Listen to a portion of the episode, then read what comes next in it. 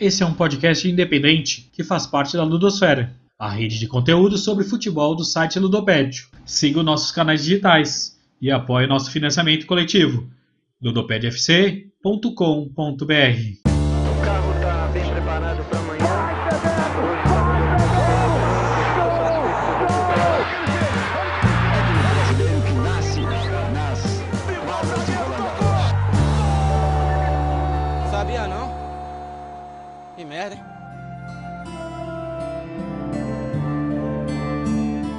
Olá, olá, sejam todos muito bem-vindos e muito bem-vindas. Está no ar, nas ondas da Ludosfera, o Pesquisa Esporte Clube. Essa semana com a continuação da entrevista com Leandro Pereira e José Tuff sobre o integralismo e o esporte. Antes de voltarmos para a entrevista, aqueles recadinhos básicos que eu gosto de dar todas as semanas. Eu vou pedir para vocês interagirem conosco nas nossas redes sociais, onde vão acontecer muitas coisas legais nos próximos dias desse encerramento do ano. A outra dica é para você, pesquisador do esporte, que deseja participar da nossa bancada. Ainda estamos fechando a quarta temporada e tem lugar para você. Então, envie um e-mail para pesquisaesporteclube.gmail.com que entraremos em contato para pensar a melhor forma de você participar da nossa bancada. Então é isso, pessoal. Vamos seguir para a entrevista, segunda parte. Vamos encerrar o assunto integralismo esporte por enquanto, aguardando os próximos episódios sobre o assunto. E vamos seguindo aqui com José Tuff e Leandro Pereira. Gabriel, toca a entrevista aí.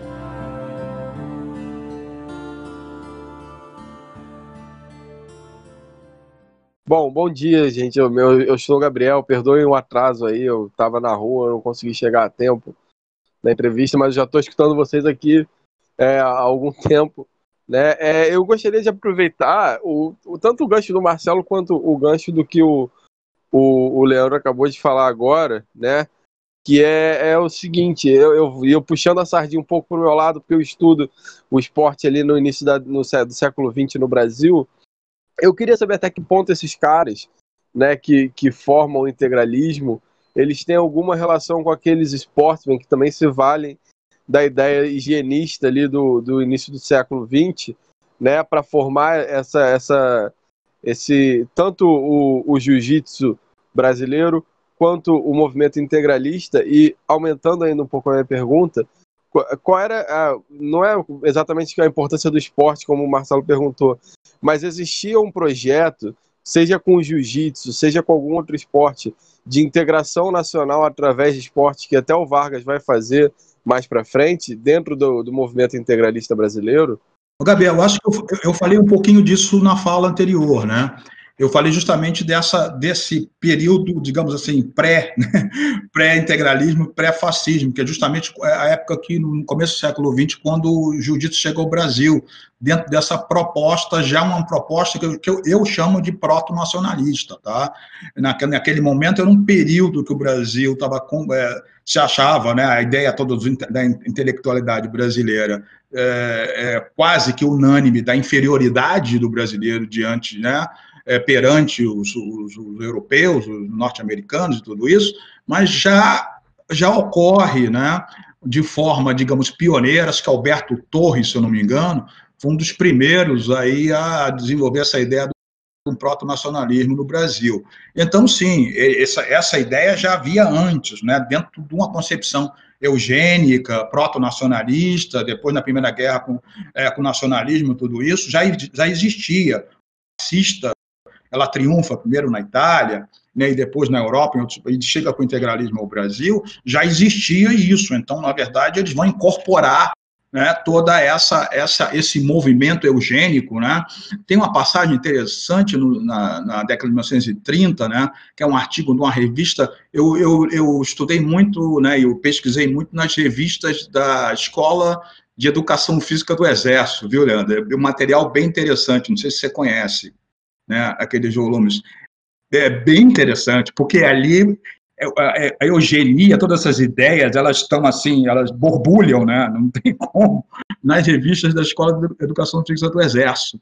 E justamente tem uma passagem que ele mostra os soldados brasileiros desfilando na década de 30 e fala assim: olha só que diferença entre os nossos soldados agora, né, depois de, né, de todas as políticas eugênicas, e os soldados do passado, no começo do século XX, anêmicos, né, com aquela ideia de fracos, aquela coisa toda, a comparação que eles, eles faziam. Então, é, é, é dentro, é dentro é, essas ideias, elas vão ser incorporadas por essas é, ideologias. Né? E o jiu-jitsu, é, com os Gracies, como eu falei, os Gracies, eles vão estar no lugar, no lugar certo, na hora certa. No momento que eles voltam para o Rio de Janeiro, nos anos 20, né, e ficam tentando ver, porque é, é, um, a minha, a, o, o, meu trabalho é um, tra, um, trabalho muito longo. Tá? Eu começo com os Gracies na Escócia no final do século XVIII. Né? Vem para o século XIX, toda a família se instalando no Rio de Janeiro, essa coisa são de escoceses, tudo isso, né? todo o processo de aristocratização da família Grace no Brasil, né? tudo isso, né? até chegar ao Grace que vai para a Amazônia, né? e tem os filhos lá na Amazônia que seriam os pioneiros do jiu-jitsu, e o encontro com japoneses na Amazônia, com um japonês na Amazônia. Então, é, um, é, um, é, uma, é muito longo, né?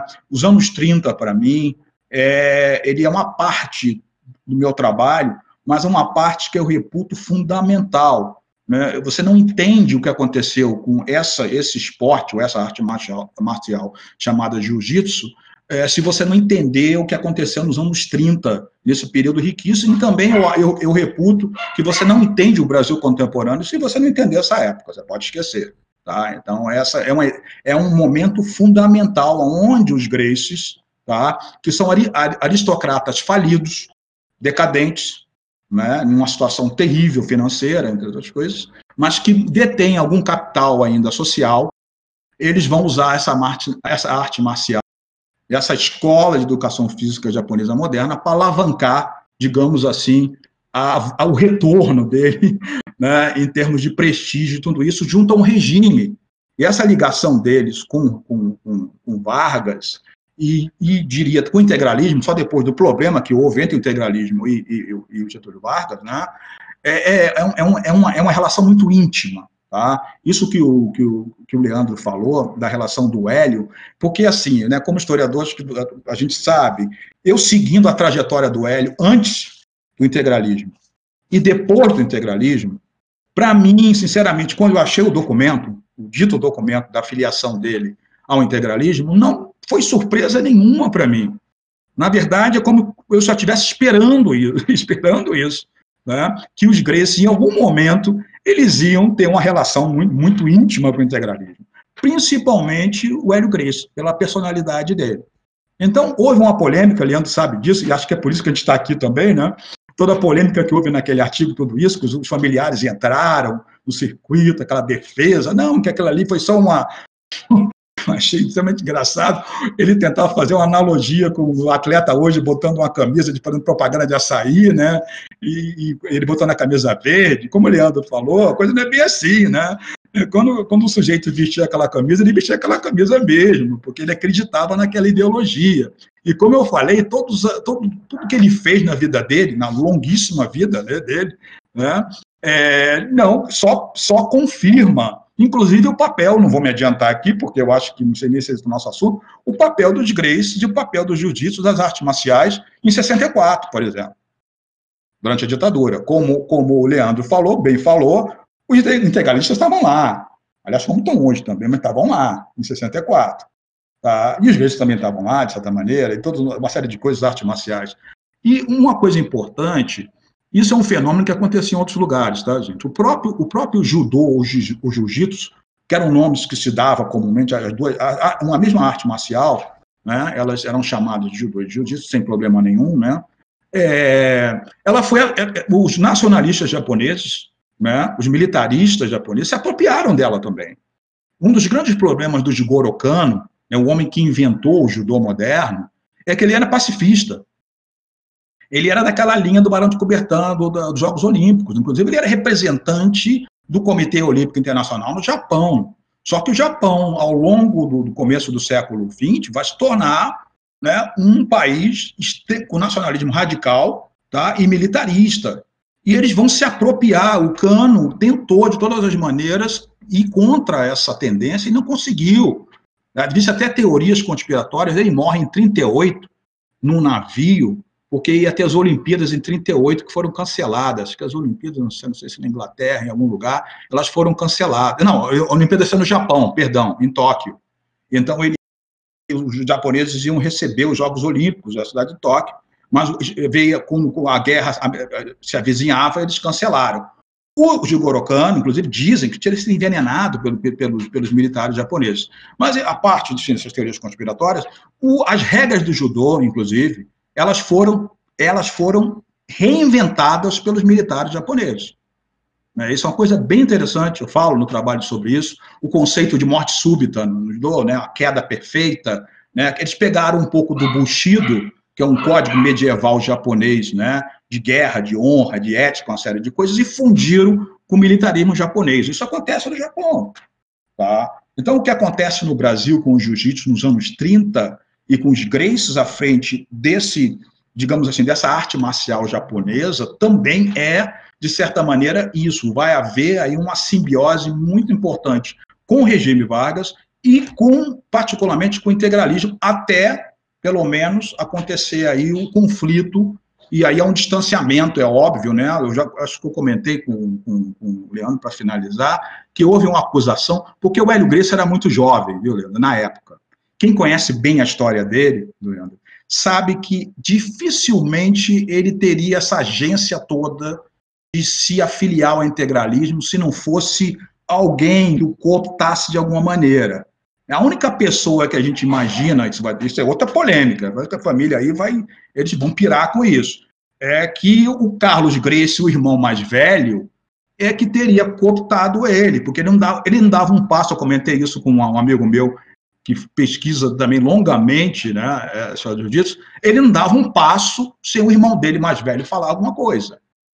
Então, essa filiação dele, apesar do nome do Carlos Grace, mais velho, não aparecer até hoje nos arquivos aí sobre o integralismo, há uma acusação posterior durante a guerra, durante a Segunda Guerra Mundial, que ele foi para o Ceará e ele foi, ele foi acusado de espionagem a favor dos alemães no Ceará de ser instrutor da milícia integralista, que o, exatamente esse termo que foi usado nos documentos lá da, da polícia secreta lá do, do, do DOPS, é, de Vargas sobre isso. Então, há possibilidade do Carlos também ter sido afiliado ao integralismo e o irmão seguiu o irmão mais velho, o irmão mais novo seguiu o irmão mais velho.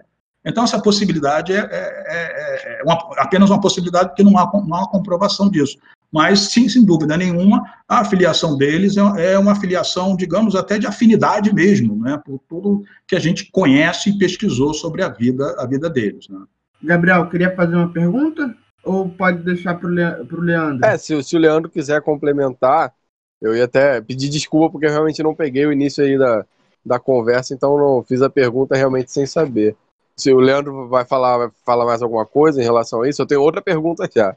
Não, eu acho que o que dá para avançar aqui na estrutura, de repente já entrar em alguma. Não sei se eu, é já, já querem que eu fale alguma coisa sobre dando continuidade ao que o Tuf estava falando sobre o Hélio Grace, talvez já possa falar também alguma coisa, né? Especificar alguns elementos. Mas aí fica aí a critério de vocês aí com a estrutura do programa. Eu, eu não sei se, se o Marcelo queria falar alguma coisa ainda com relação a isso, mas é o que veio muito com vocês falando, né?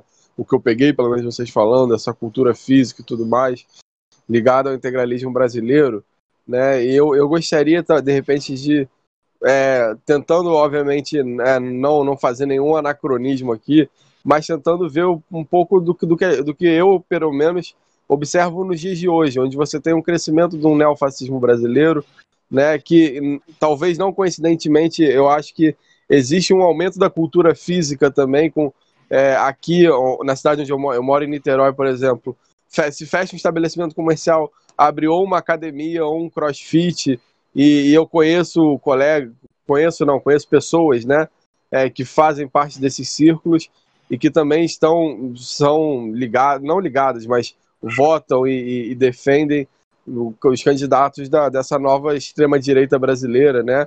É, e eu queria saber se vocês veem alguma similaridade nesse processo dessa cultura física com essa ascensão do, do neofascismo nos dias de hoje, ou se vocês acham que isso é um anacronismo muito grande pensar isso, Ou se, ou, ou se vocês acham também que não tem nada a ver, fiquem à vontade aí para falar. Gabriel, inclusive antes disso, tá? No, no, meu trabalho, se você pegar o meu trabalho, na tese está lá. Eu faço inclusive a ponte, lógico que a tese foi escrita muito antes, né?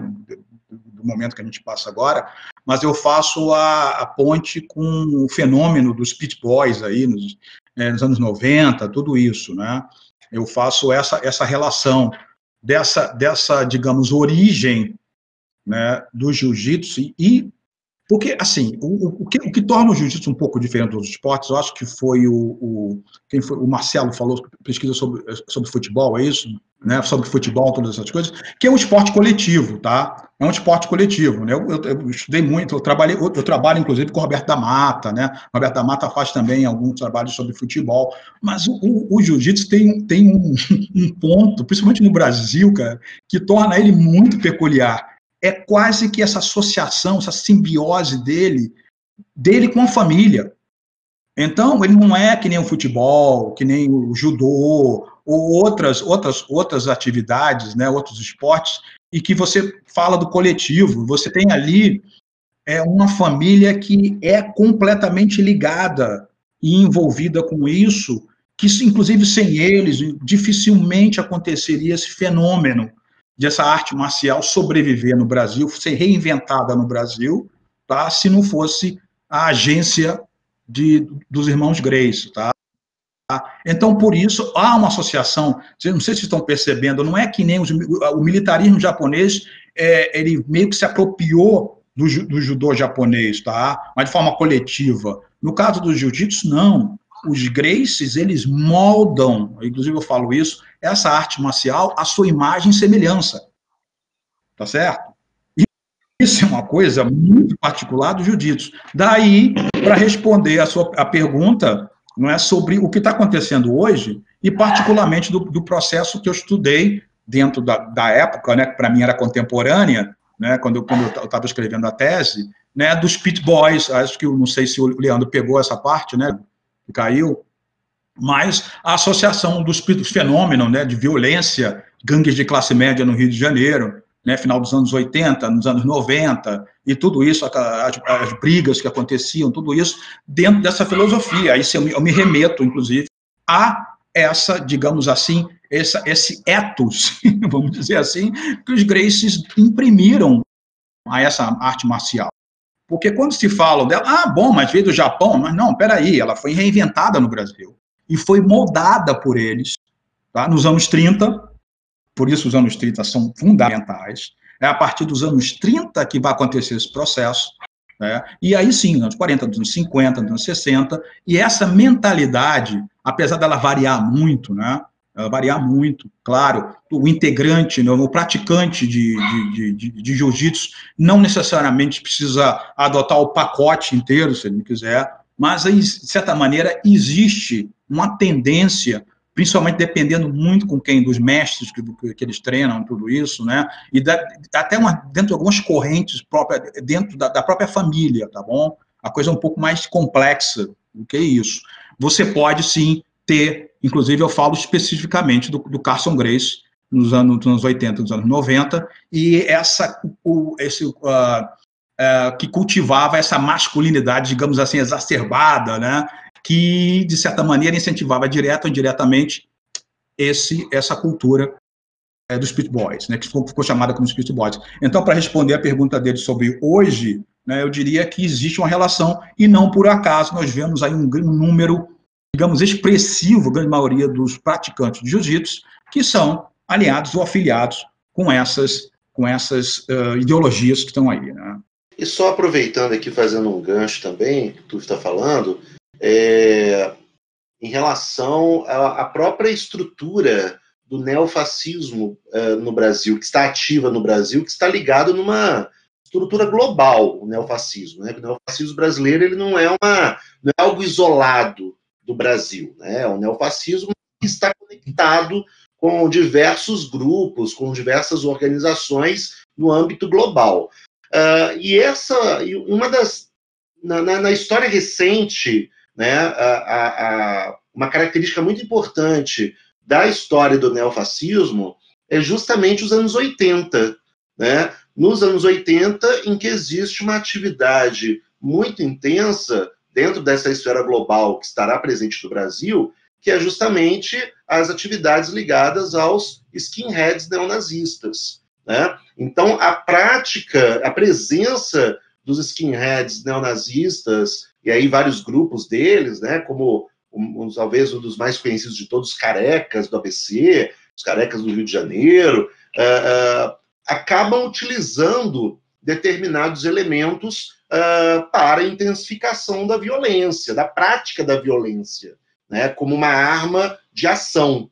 Né? Então, acaba que, de uma certa forma ou de outra, determinados componentes, não das artes marciais, mas a, a determinados, com, é, determinados elementos da do uso da força, acaba sendo, uh, uh, acaba sendo uh, introjectado em determinados elementos desses grupos. É, e esses grupos, por exemplo, como os skinheads, nos anos 80, aqui no Brasil, têm uma importância fundamental para os integralistas, né? porque, como eu disse no início, após 1975, com a morte do Plínio Salgado, o integralismo ele vai ser recriado, vai ser reorganizado. E nos anos 80, uh, existiu uma, uma relação uh, de uh, aproximação tanto dos integralistas velhos dos anos 30, 40, que estavam, que estavam em vida nos anos 80, né, quando jovens neointegralistas, uh, associando-se a outros grupos radicais de extrema-direita, como os próprios skinheads neonazis. Então,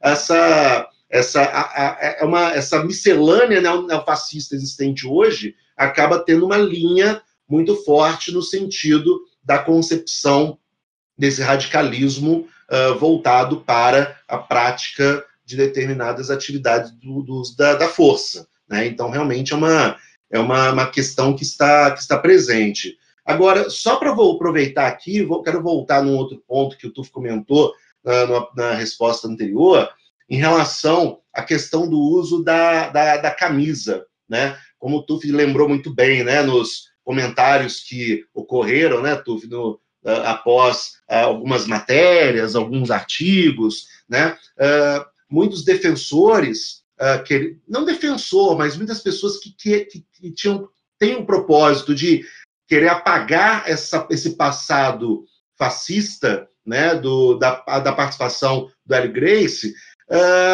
quis promover uma espécie de redução do uso da camisa verde, né? Colocando a camisa verde como se fosse um patrocínio, né? Você foi lá, pôs um boné, pôs uma camisa, até o tu lembrou, ah, pôs uma camisa, um boné de açaí, de um suplemento, né? Uh, não é assim, né? A camisa verde, o integralismo não é patrocinador, né? O camisa verde é um militante que introjeta a ideia do homem integral, né? aquele homem que vive e uh, uh, se desenvolve em torno de uma prática organizada dentro dos ideais fascistas.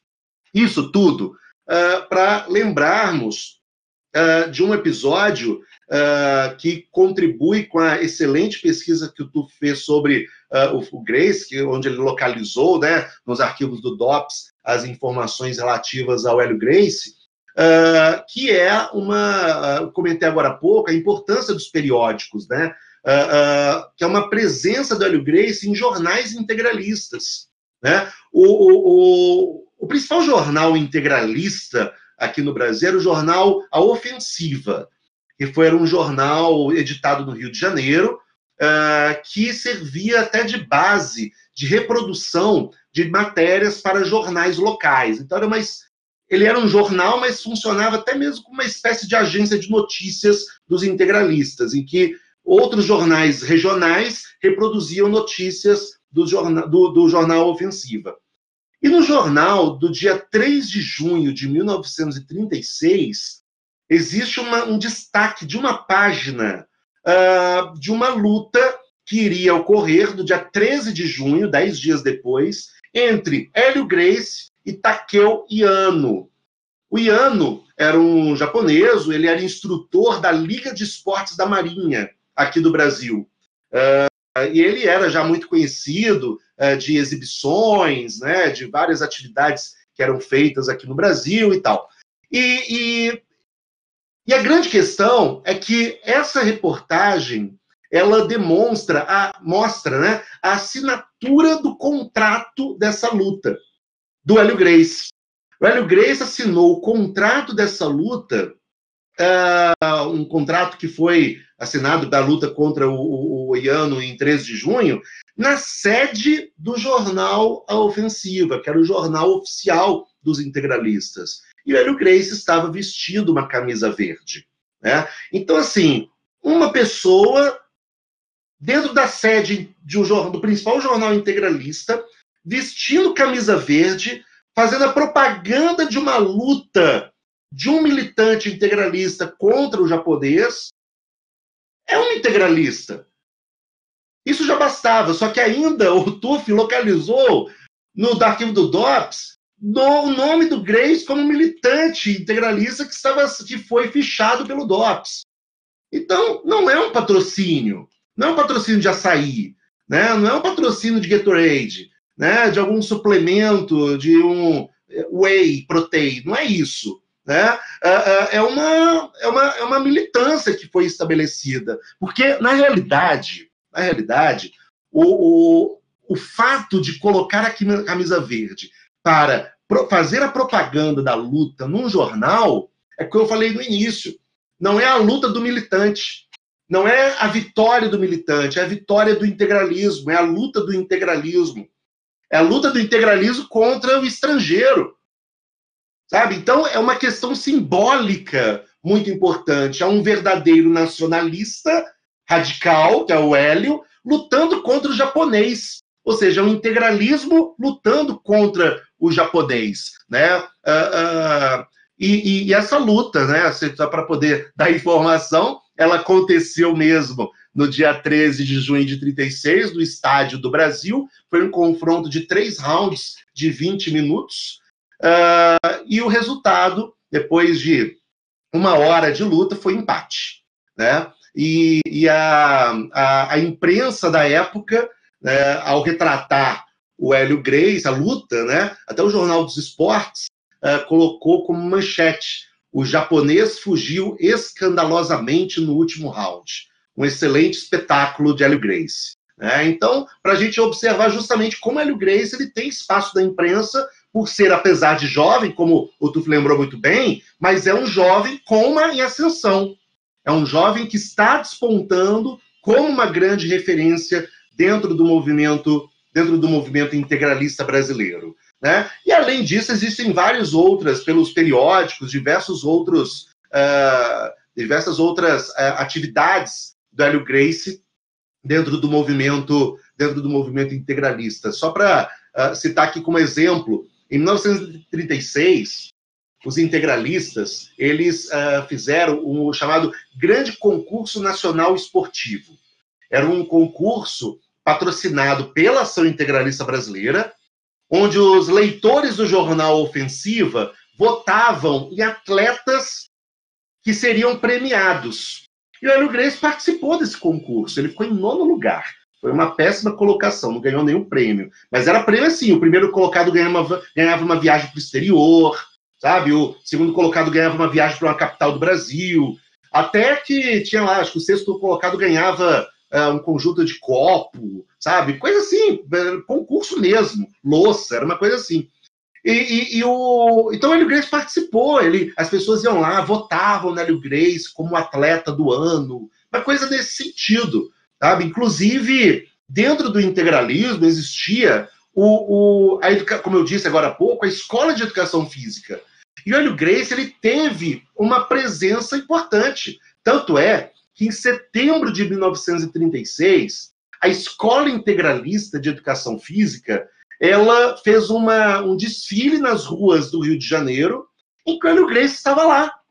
Ele desfilou de camisa verde nas ruas do Rio de Janeiro. Foi um desfile que ocorreu na Avenida Rio Branco, do Rio de Janeiro, até a Praça Paris, com o propósito de mostrar a força do movimento integralista pelo, uh, para, para a nação, né? a força dos, dos atletas, porque de uma forma muito uh, contínua, nós, uh, existiam desfiles de atletas para mostrar a força, o vigor, né, dos, dos militantes uh, integralistas. Então, a presença do, do, do, do Hélio Grace dentro do movimento integralista é algo que é, é, algo indiscutível.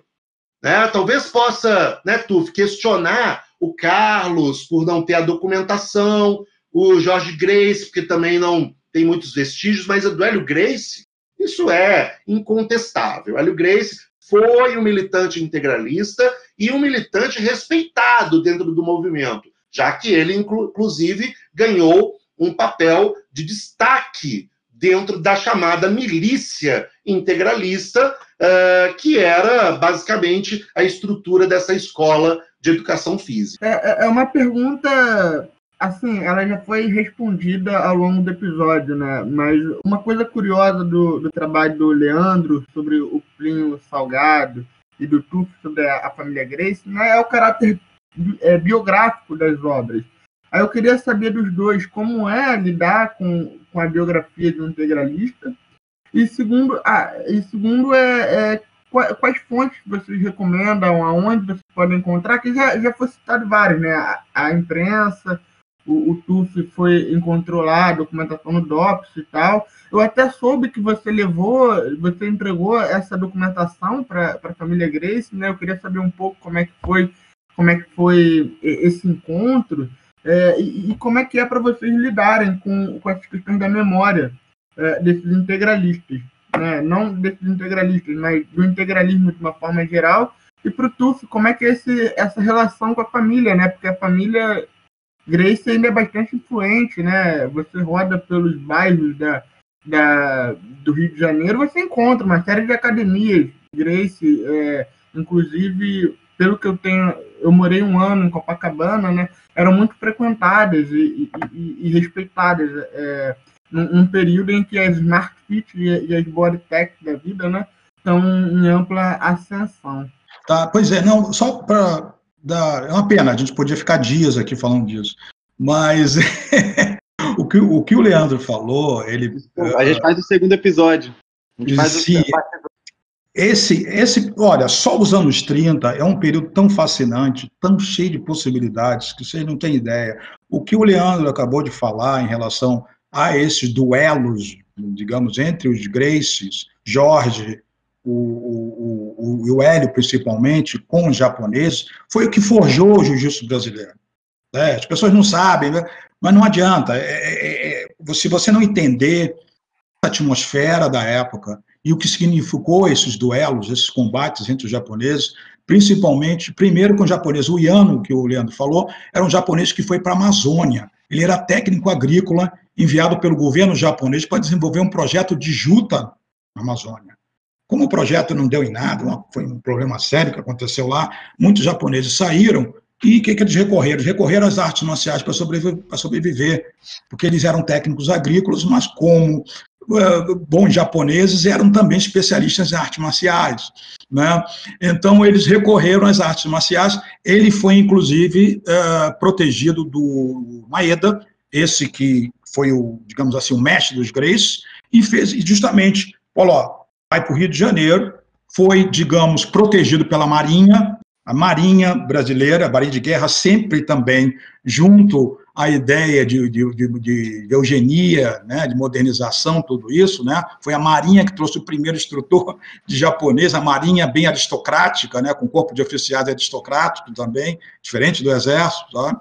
ele era protegido, o Iano, e eles protegeram outros japoneses também. Mas, de qualquer maneira, os Graces usaram muito bem isso. Eles usaram a atmosfera xenófoba do, dos anos 30, tá? inclusive o sentimento anti-japonês, perigo amarelo, tudo isso, tá? nessas lutas com os japoneses. E foi nessas lutas com os japoneses que se forjou, inclusive, o estilo do jiu-jitsu brasileiro de ser um combate concentrado no chão. Tá? Foi a partir de uma estratégia dos gregos de sobreviver às lutas com os japoneses. Os japoneses dominavam amplamente o combate em pé, mas no chão os gays se defendiam e conseguiam levar a luta para isso que o Leandro falou, para o empate. O empate, na verdade, é porque os grecs conseguiram mudar as regras. Porque se fosse pelas regras do Japão, eles teriam sido derrotados em quase todas as lutas. Mas eles usaram as regras a favor deles, manipularam as regras e as lutas terminavam sem uma conclusão, uma finalização, como a gente chama né, no jiu-jitsu, e, portanto, era dado empate. Mesmo que o japonês tivesse jogado o Hélio Gracie 50 vezes no chão, tá? mas ela não terminava com um final, uma, uma conclusão e, portanto, ia para o empate. Isso, simbolicamente, dava aos Gracies, durante um período de xenofobia, nacionalismo radical né, e todas as questões do integralismo, um capital tremendo, um crédito tremendo junto ao sistema, junto ao integralismo e junto também ao Vargas, ao, ao, digamos assim, ao establishment na, na era Vargas. E eles capitalizaram isso. Muito bem, fala. Ô, Tufos, não, só para é, comentar que você está que você tá falando aí sobre o empate, né? Antes da luta do Iano com o Hélio Grace, houve Sim. a luta do Iano com o Hélio Grace. É, foi uma luta de 100 minutos e também terminou em empate. Né? É, a, a, os jornais da época dizem que foi muita movimentação, com mais de 30 quedas do Jorge Grace. Uh, e, e, o, e, após a, essa luta, que terminou em empate, o Iano iniciou um discurso de desafiar o Hélio Grace. Só que o Hélio Grace não respondia. E aí que aquela coisa pró, que faz parte da, da, da, da, da, da pré-luta, né? Mostrando o, o Iano comentando que o Hélio Grace não quer lutar uh, porque uh, o, o, Iano destruiu o irmão né, na luta anterior. Né? Então, você vê, são, é uma luta do Iano com o Jorge e com o Hélio, as duas terminaram empatadas. Né? Então, é realmente é interessante. Assim. Os japoneses ficavam desesperados que pelas regras da Kodokan, as regras japonesas, eles teriam vencido a luta amplamente, mas eles não conseguiram o resultado, porque os gregos mudaram as regras e, portanto, é era um festival de empates, geralmente, né? o que garantia para eles a invencibilidade. Você não perdeu, também, né? você não ganhou, mas também não perdeu. E aí, pronto, né, eles capitalizaram isso muito bem com a ajuda de todo esse aparato do integralismo né, jornais da época, e falando sobre os jornais da época, tá, só um ponto também, eles eram protegidos por ninguém menos do que Roberto Marinho na época. Daí, daí essa força que eles tinham na mídia da época, é porque o Roberto Marinho os protegia, protegia os Grace pelas ligações aí antigas aristocráticas da família Grace, ele protegia. Depois eles tiveram um desentendimento, lógico, né? Eles se separaram, mas nesse período os Graces eram protegidos pelo Roberto Marinho e pelo Globo nos anos 30, tá? Sobre, agora, respondendo sobre as fontes, como eu falei, eu trabalhei com muitas fontes, porque eu, começo lá, eu, eu fiquei 400 anos né, na minha tese que eu abordo. Então, são arquivos na Escócia, arquivos é, é, no Brasil, arquivos do DOPS, é, Biblioteca Nacional, Arquivo Nacional, é, arquivos ingleses, né, da British Library, é, arquivos da Kodokan no Japão, nacional, uh, arquivos, o Arquivo Nacional dos Estados Unidos, tá? São, é, são uma série de, de, de, arquivos que entraram, fora os jornais, é claro, os jornais, Jornal dos Esportes, como, como o Leandro falou, né, os jornais de época. Esse do integralismo realmente eu não consegui, é uma fonte fantástica. Quisera eu ter em mãos essa fonte sobre o jornal do, do, do órgão oficial aí do integralismo, mas eu, eu, não tive na época a oportunidade de achar. Então foram uma, sé uma série de fontes e, num certo momento, sim, quem falou, a, pergunta foi sobre essa, esse, esse problema com, em relação à família Grace. Assim, eu, eu nunca tive problemas diretos, tá? Até porque eu sou, de certa maneira, do meio das artes marciais. Eu não sei se isso me ajudou alguma coisa, né? E como foi uma tese acadêmica também, né? Não exatamente, eu não acho que nenhum dos Grace tenha tido paciência de ler aquilo tudo, né? Tudo isso. Então, é, não é bem a deles, né? Então, é, eu não sei, talvez alguns fragmentos as pessoas tenham, tenham comentado, mas eu me dou bem com eles e ficou também um capital muito do meu pai. Por exemplo, às vezes que eu fui conversar com Robson Grace, que hoje é uma espécie de patriarca da família, porque os outros morreram, né? É o único sobrevivente da velha guarda. Nossa, ele tem um tremendo, a gente se dá muito bem, um profundo respeito, tal, aquela coisa toda. Então, é, ficou, um, ficou assim, não sei, é, não teve esse impacto todo, né? A não ser quando sai uma reportagem desse tipo, né? E comenta, faz essas coisas, é um comentário qualquer. Eu já dei outras entrevistas sobre isso. né, sobre esse, o que o Rorion falou. Aliás, tem um tom, assim, eu me diverti muito com essa, com essa reportagem, tá, Leandro? Porque, de um lado, uns queriam se distanciar do, do, do, do integralismo, como Rorion, os outros, não, e outros que achavam que era bom o integralismo, né, não, acharam isso um elogio, né, então, então, assim, houve, inclusive, entre eles, uma certa desavença, né, porque alguns, como Valentes, né, que é uma família também de lutadores que é, foi meio que adotada pelos Graces, não, eles celebraram, e outros que eu sei, neo-integralistas, viu, Leandro, que são praticantes de jiu-jitsu, que também adoraram, celebraram, não viram problema nenhum, inclusive, muito pelo contrário, tá? Então, eu me diverti, porque, inclusive, tem aquela, aquela reportagem com o, com infame do Rodrigo Constantino, né? Que ele entrevistou um do, antes, da, da, da antes do, da queda dele, né, é, ele fez uma reportagem com um dos irmãos Valente sobre essa reportagem que deu origem a isso tudo, e o Valente estava lá, né, é, celebrando isso numa boa, e, né, Rodrigo Constantino meio constrangido, para você ter uma ideia, né, ele constrangido em relação a essa ligação com o integralismo, e o outro celebrando, não achando problema nenhum, olha, foi muito engraçado. Mas eu espero ter respondido. Então, eu não tive grandes problemas com os Grace, até porque, é, de certa maneira, é, como eu sou um pouco do meio deles e tal, não sei, eu fui poupado, talvez, né? Então, Bom, é, em relação a, ao integralismo, realmente não é uma coisa muito fácil, né? Estudar integralismo, estudar os neo-integralistas, né? Uh, eu, assim, eu estudo há 20 anos o integralismo brasileiro, já tenho 20 anos de estudos, de atividades acadêmicas em torno disso. Mas, na verdade, o que existem são basicamente, hoje já basicamente quase que uma, né? Mas quando eu comecei a estudar, eram basicamente duas categorias que existiam dos, de integralismo. Eram os integralistas da velha guarda, né? Os, os velhos dos anos 30, 40, 50, e os jovens, a nova geração. Hoje, praticamente, são pouquíssimos da velha guarda que estão vivos, né? Uh, muitos deles já com a idade muito avançada, na casa dos 90 anos e tal. Mas quando eu comecei a estudar uh, isso lá em 1999, 2000, meus primeiros estudos sobre integralismo, muitos estavam vivos. Então, uh, o, o, objetivo dos mais velhos era sempre criar o menosprezo em relação aos, aos trabalhos acadêmicos. Né? Pesquisador uh, do integralismo não sabe nada do integralismo porque não viveu aquilo, então não tem propriedade para falar. É basicamente como se, uh, uh, por não ser integralista, é como se não tem lugar de fala. Né? É mais ou menos isso. Então, e é uma coisa muito complicada também, até porque, até mesmo academicamente, sabe?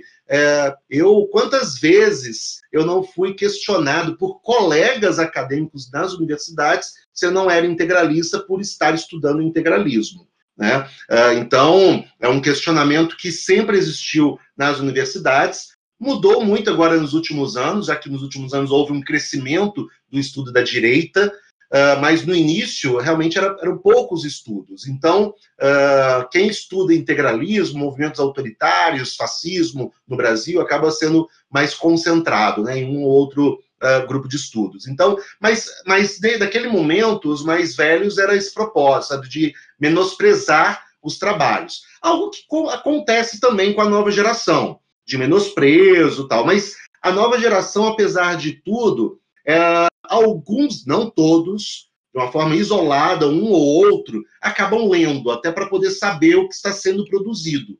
É, claro que eles criticam, óbvio, né, pra, para os, para os neo-integralistas, todos os historiadores e estudiosos do integralista, integralismo uh, uh, são marxistas que têm como propósito a, de, a, destruir, querer destruir o integralismo, né, é, é, levam para o lado militante ideológico, né, algo que não está presente, obviamente, nas discussões e nos estudos. Né, a gente não, eu não estudo integralismo para derrubar o integralismo, estudo integralismo para conhecer essa ação fascista que existiu no Brasil com impacto contemporâneo. Né? Uh, o historiador ele não é juiz, Né? O historiador ele não faz o julgamento, ele não tem como propósito falar o que, que é, o que, que deve ser feito. Ele faz, ele coloca em pauta os documentos, coloca em pauta as análises, as discussões. Só que nos últimos tempos agora, o neointegralismo ele sofreu algumas mudanças. Uh, o neointegralismo hoje ele é basicamente formado através de três grupos. Tá? Uh, e um desses grupos, que é inclusive um dos grupos que está ligado ao ataque à produtora do Porta dos Fundos, que está ligada também à invasão que aconteceu em 2018 na, na, na Unirio, uh, é uma, um grupo com um certo ar mais radical. Tá? Com um ar mais, mais radical, haja vista o episódio do ataque. Né?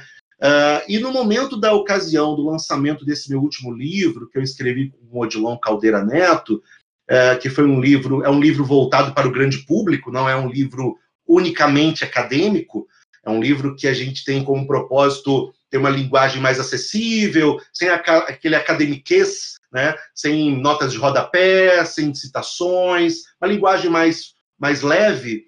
Uh, então, é um livro que está circulando bastante.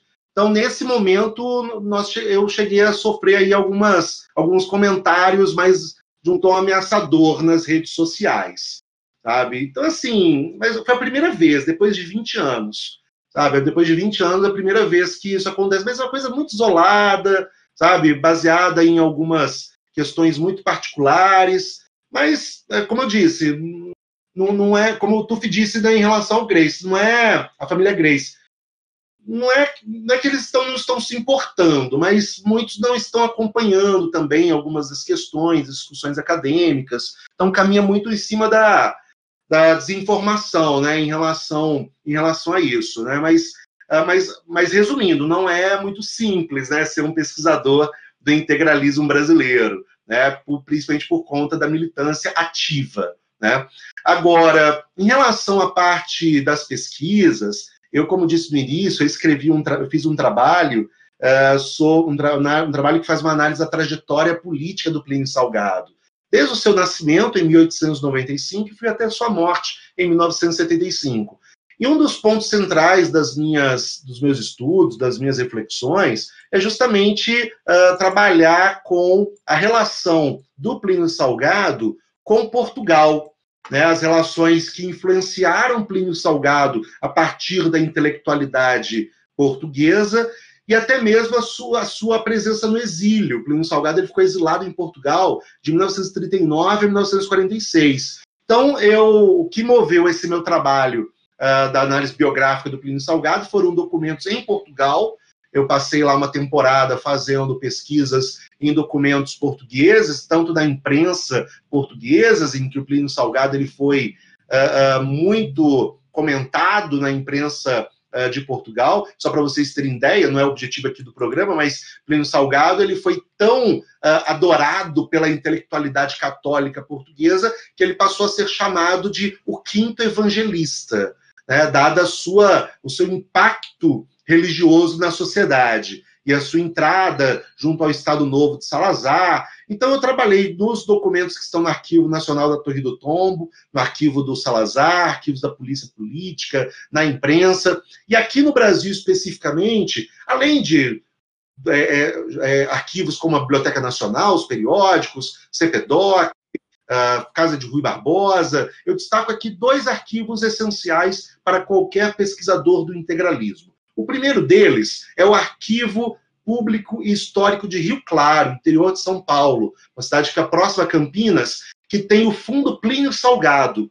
Quando, em 1985, quando Plínio Salgado, a esposa do Plínio Salgado, em 85, quando, ah, em 10 anos da morte do Plínio Salgado, a dona Carmela Salgado doou toda a documentação pessoal do Plínio Salgado para o município de Rio Claro, uma cidade muito forte, integralista, em homenagem ao integralismo na cidade, ela doou para a cidade. E foi constituído um acervo do Plínio Salgado, que acaba sendo uma mistura dos documentos do Plínio Salgado quanto os documentos do partido.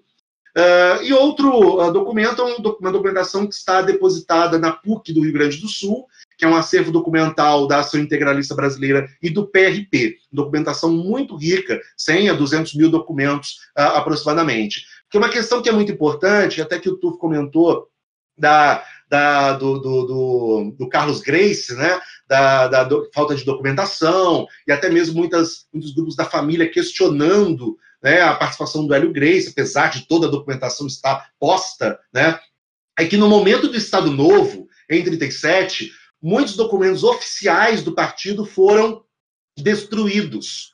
Muitos documentos foram uh, queimados, muitos deles jogados no mar.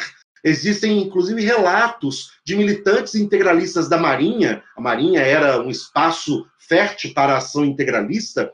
Existem relatos de militantes, é, militares da Marinha Brasileira de que embarcações foram para a, a, a Baía de Guanabara para uh, jogar fora documentos oficiais do movimento. Uh, e isso não é realmente surpresa, porque os militantes desapareceram após 37.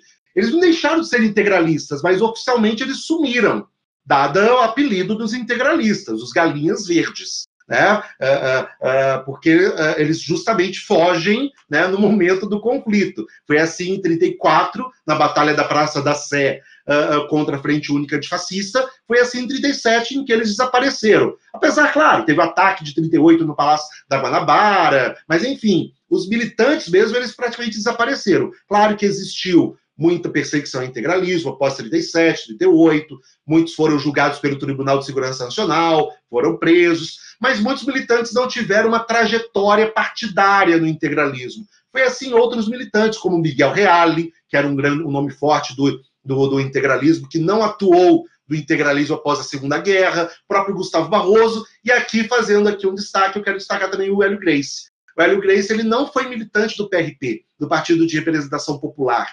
Ele não foi um militante no integralismo pós-guerra. Ele foi um militante ativo na AIB, na Ação Integralista Brasileira.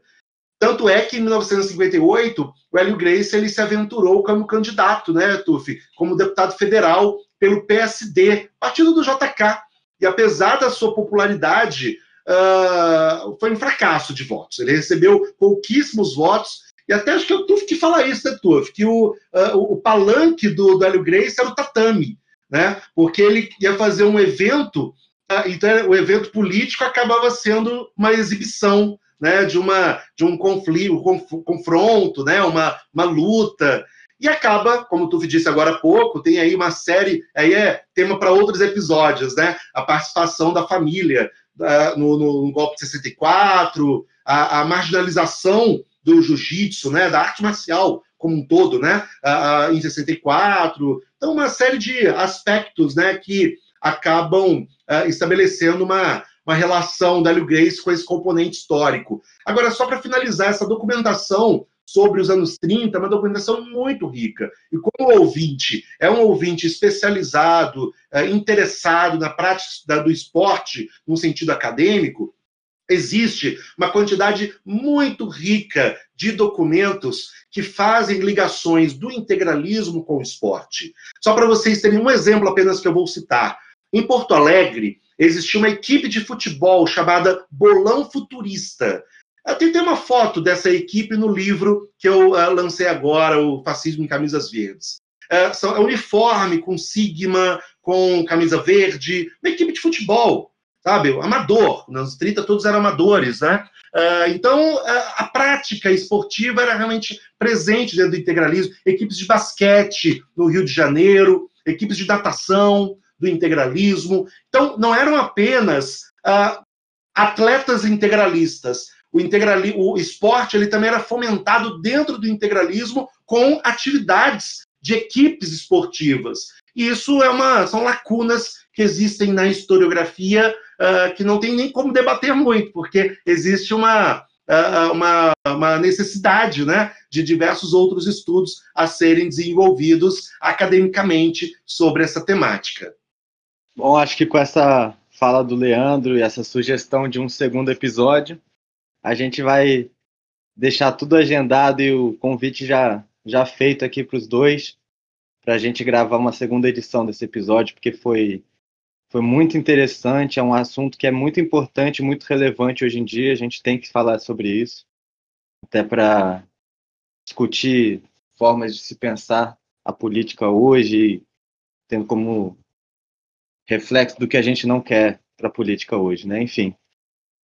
Como a gente sempre termina o nosso episódio aqui com as diquinhas culturais, eu vou pedir para os nossos entrevistados ficarem à vontade para dar aquela dica cultural para os nossos ouvintes, o que eles têm lido, o que eles têm escutado, o que eles têm assistido, enfim, o que eles quiserem indicar para os nossos ouvintes, fiquem à vontade. Se quiserem fazer uma colocação final junto com a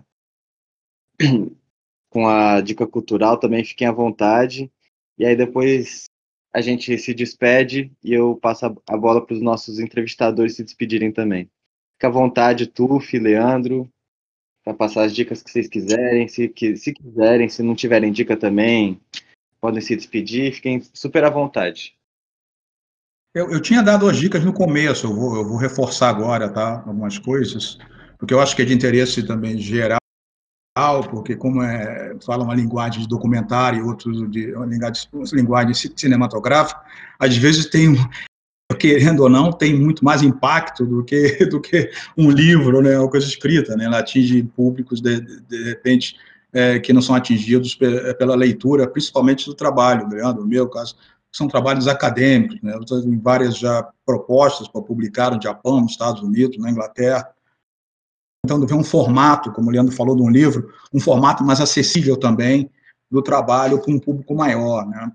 Então, é, tem, tem se pesquisado muito sobre esse assunto, tá? Eu sei que tem gente, inclusive na academia, mas não me recordo agora de nenhum trabalho que tenha tido assim, que tenha um, que tenha um, talvez uma, uma abordagem, né, como, como, como, a minha tese, que já tem um tempo, ela foi defendida em 2012, né, é, então, não, realmente não sei. Há muitos livros de pessoas, de pesquisadores amadores, tá, que publicam, vocês podem procurar na internet, tem muita coisa, a gente publicando muita coisa, inclusive descobrindo novos materiais, né, o pessoal, os, os pesquisadores amadores têm essa coisa, muitas vezes eles acham muita, muitos, inclusive, coisas que estão online, estão disponíveis na internet, que na minha época não estavam, né, então, é, os acervos, essa coisa toda.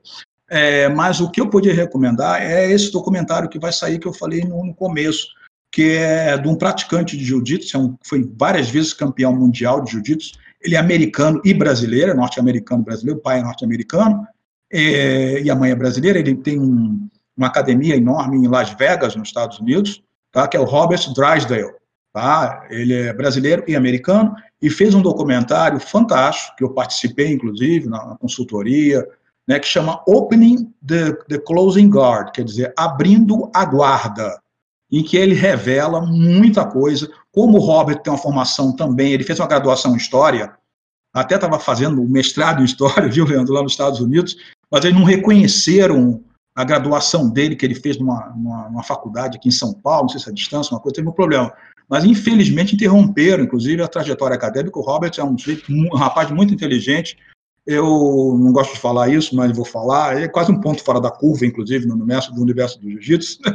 É um sujeito muito, muito, assim, muito crítico, uma visão crítica muito aguçada. Fez um documentário muito bom, em que ele revela vários aspectos, assim, que inclusive eu não pude pesquisar, que ele levantou vários documentos. Então, já tem um livro, a versão do livro na Amazon, tá, disponível já, já está, em inglês eu sei que tem, em português também ia ter, não sei se já tem na Amazon, tá? Esse Abrindo a Guarda, Robert Drysdale, muito, eu recomendo muito. E tem os filmes, os filmes que eu falei, o Roberto, o, o José Padilha, do Tropa de Elite, está produzindo dois filmes, um sobre os Graces e os Jiu-Jitsu, eu participo na consultoria, inclusive a minha tese também foi vendida os direitos de filmagem para o livro, para o filme, e um sobre o Mitsui Maeda, que é o japonês que viaja pelo mundo e acaba na Amazônia divulgando jiu-jitsu, que já tem contratos assinados assinado com Netflix com esses dois filmes, tá?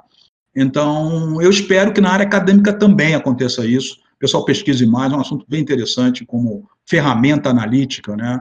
A gente entender o Brasil, foi isso que, na verdade, eu fiz. Tentei tentar entender o Brasil moderno, o Brasil contemporâneo, através dos Graces e dessa arte marcial chamada Jiu-Jitsu. Tá?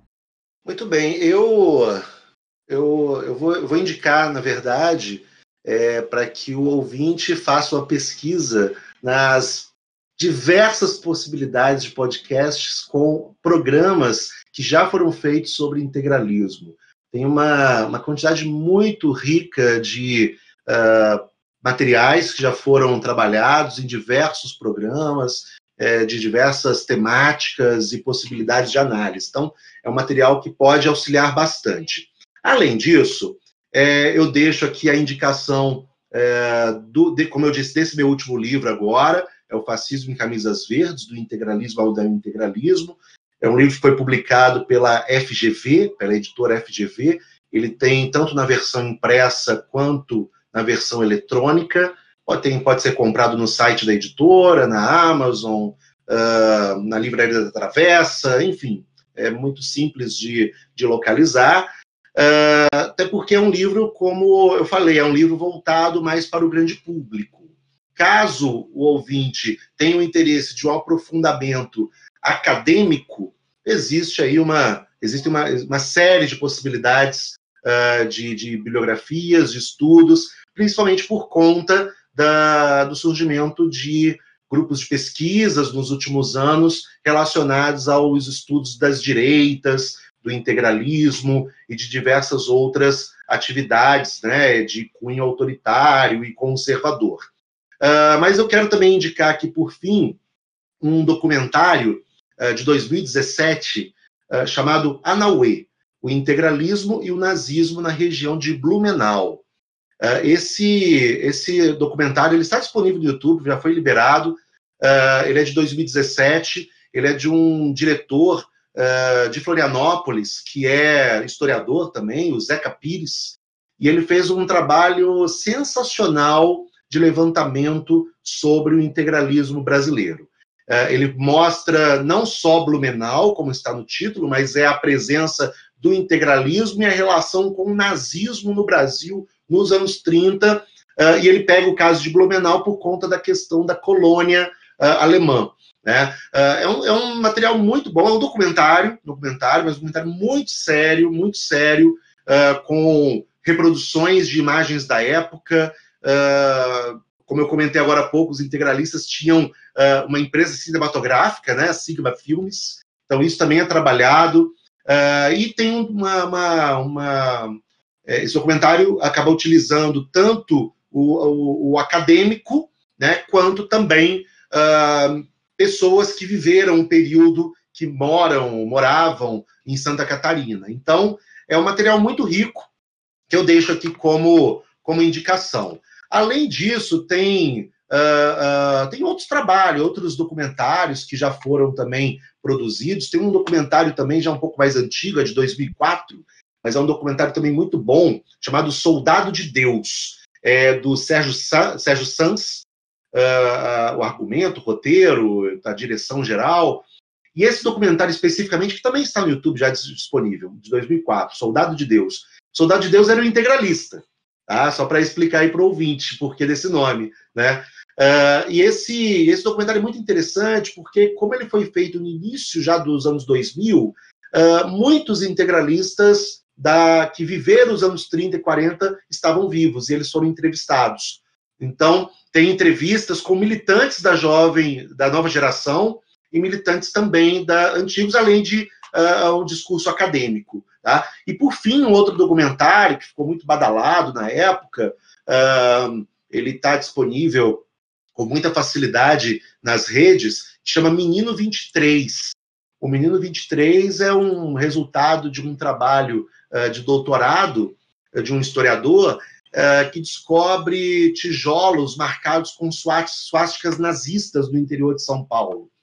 E aí é um estudo de doutorado que se transformou nesse documentário, que mostra uma, a presença de crianças numa fazenda no interior de São Paulo, em que os proprietários da fazenda eram integralistas e simpatizantes nazistas, e que fizeram é, é, que levavam crianças de um orfanato uh, de São Paulo para essa fazenda para trabalhar.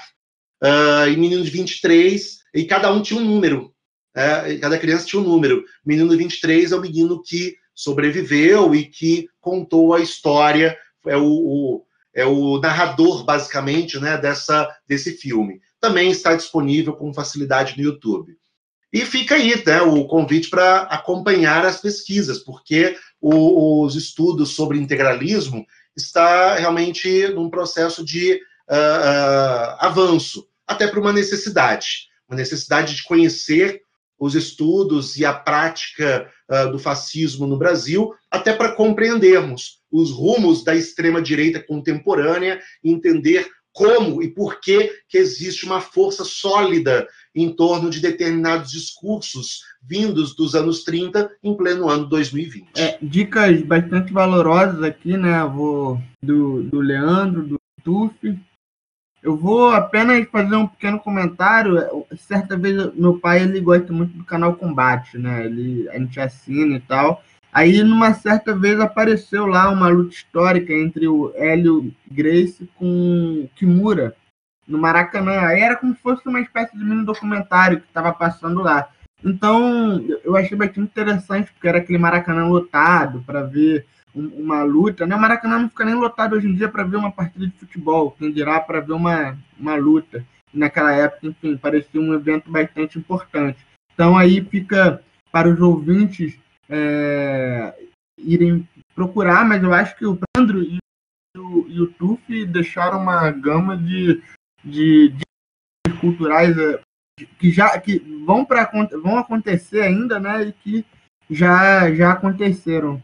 Muito obrigado, já adianto aqui meu muito obrigado aos dois pela presença e vou vou passar pro pro Gabriel e pro Petit para ver se eles têm alguma consideração final. Bom, é, eu queria também agradecer, só fazer um, uma, uma, provocação ao Marcelo, o Maracanã não fica mais lotado nos jogos do Fluminense. Brincadeiras à parte, né? É, eu queria agradecer muito a presença dos dois, foi, foi interessantíssimo, né? É, é, um assunto, é, é um assunto que a gente realmente vê pouco, poucos estudos dentro da academia. Eu acho que o trabalho de vocês realmente é muito legal nesse sentido. Então, assim, é, mais uma vez, perdão pelo atraso, por ter chegado atrasado. Agradecer a participação dos dois e a, o programa foi excelente. Não à toa durou, durou aí duas horas e, e valeu muito a pena a conversa. Já deixo aqui um muito obrigado e um abraço para vocês e para os nossos ouvintes também. Bom, então é isso. Eu vou encerrando aqui nossa entrevista. Agradecer muito, de verdade, a presença do Leandro, a presença do Tuf. Foi Normalmente, quando a gente vai chegando perto de uma hora de episódio, normalmente quando a gente vai chegando perto de uma hora de episódio, a gente já começa a ter que encaminhar para o fim, o assunto vai às vezes se, se, se, esgotando e tal, e hoje não. Hoje fomos duas horas e fomos levando, não, deu nem vontade de, de interromper, nem de encaminhar para o final mesmo, a gente deixou bem à vontade, foi sensacional esse episódio. E já fica o convite para a parte, pra parte 2 aí. Eu deixo esse convite aberto em nome da nossa bancada. Assim que a gente organizar melhor as datas e vocês tiverem disponibilidade, a gente marca uma parte 2 para entrar no período de 64. Agradecer muito vocês. Se vocês quiserem deixar um último, uma última palavrinha para os nossos ouvintes, uma despedida, e aí eu, eu encerro a nossa entrevista. Muito obrigado pela presença de vocês. Foi uma conversa muito importante nos dias de hoje. E é isso. Até semana que vem. Eu deixo a palavra com os nossos entrevistados se eles quiserem se despedir, senão a gente já encerra a entrevista por aqui mesmo.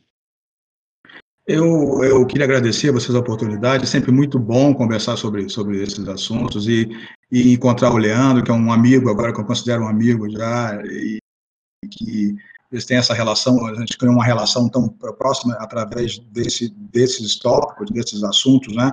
E sem dúvida é um negócio para ficar aqui diz e ter parte 1, parte 2, parte 3, vai embora, né? A sequência, né? Só para dizer, tá, Leandro, eu estou aqui no olho do furacão, esse negócio que você falou, o Pires Salgado teve aqui, eu estou no Vale do Itajaí, do lado do Blumenau. Ele subiu aqui o Vale, foi para a cidade do Alto Vale, aqui na época, Hoje já não é tão fácil chegar, imagina naquela época, ele chegou lá e, e carregou multidões aqui nesse vale aqui, tá? E não é à toa que é, né? hoje em dia também a coisa é, é, do jeito que é, mas é, Pino Salgado fez sucesso aqui, e as, as, as muitas, uh, afilia, até as afiliações históricas dessas cidades aqui, tem partido nazista organizado aqui, inclusive primeiros partidos dizem até, antes de muitos outros, se organizaram aqui, aqui nessa região, para só para você ter uma ideia. da força do negócio aqui. Então, agradeço a vocês a oportunidade, é, foi um prazer estar aqui com vocês e com o Leandro. Espero que a gente tenha outras oportunidades de conversar, sem dúvida, sobre o assunto, um assunto fascinante, tá? E que tem muito, eu acho que tem muita, tem muita importância, muita relevância para o momento que a gente está passando, sem dúvida nenhuma. Como eu falei, vou, como mantra, você, você não entende esse período, você não entende o, o presente, você não entende. Isso não é apenas uma frase feita ou um slogan qualquer. Né? É realmente assim, é um período fundamental, foi para o meu trabalho, e é um período fundamental também para nós entendermos o Brasil, o presente, né, o Brasil contemporâneo. Tá? Eu agradeço, um abraço, Leandro, um abraço a todos também. Beleza, pessoal. Eu que agradeço a oportunidade de contribuir com esse debate aqui no Pesquisa Esporte Clube. Desejo aí um sucesso no projeto que vocês estão desenvolvendo. Uma temática realmente muito importante, interessante, necessária academicamente, né, para ser desenvolvida e trabalhada. Uh, faço aqui uh, os mesmos comentários. Uh, foi uma, uma satisfação encontrar o TUF aqui né, para esse debate, para essa discussão.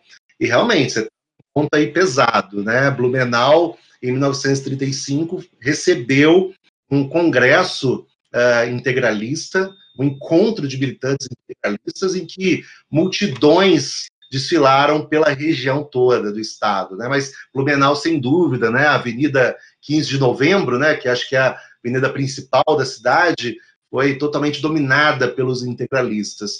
É, então, é, realmente, o sul do Brasil acaba tendo essa, teve essa força. Não é à toa que o integralismo sempre foi vitorioso nas eleições, o próprio Lino Salgado é vitorioso nessas eleições nesse, nessas regiões, né? Então, eu agradeço a oportunidade né, de participar aqui do, do evento, uh, de contribuir aqui com as discussões, e fica aí também o convite ao ouvinte, né, para uh, desenvolver as suas reflexões e buscar materiais para a compreensão né, de um movimento autoritário que, infelizmente, está longe de ser um pesadelo uh, real na nossa sociedade. Então, meus queridos ouvintes, é isso. Até semana que vem. Fiquem ligados no conteúdo da Ludosfera e a gente se encontra na próxima segunda com mais uma entrevista de muita qualidade. Um grande abraço e até semana que vem, pessoal. Não cante vitória muito cedo, não, nem leve flores para a cova do inimigo. Que as lágrimas do jovem são fortes como um segredo, podem fazer renascer o mal antigo. Não cante vitória muito cedo, não, nem leve flores para a cova do inimigo. Que as lágrimas do jovem são fortes como um segredo, podem fazer renascer o mal antigo. Sim, sim.